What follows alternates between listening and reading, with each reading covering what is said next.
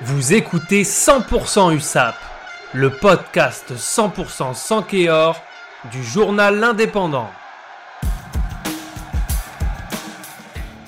Tout se décidera donc à Mont-de-Marsan pour que l'USAP se maintienne en top 14, malgré sa victoire 22 à 15 sur Bordeaux-Bègles lors de la dernière journée du championnat.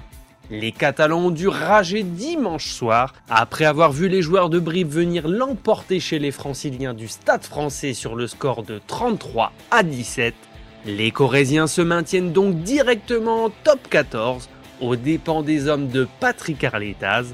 Face au troisième du championnat, les Catalans ont inscrit trois essais signés Dubois, Laboutelet et Maméa Lemalou.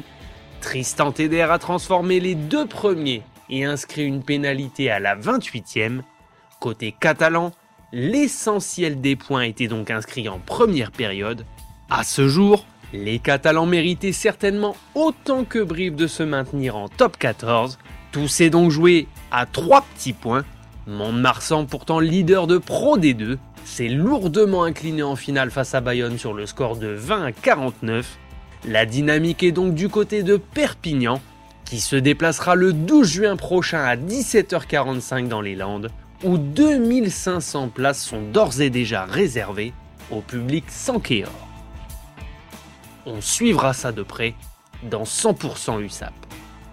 C'était 100% USAP, le podcast 100% sans Kéor du journal L'Indépendant, réalisé à partir des écrits de Laura Cosanias pour L'Indépendant.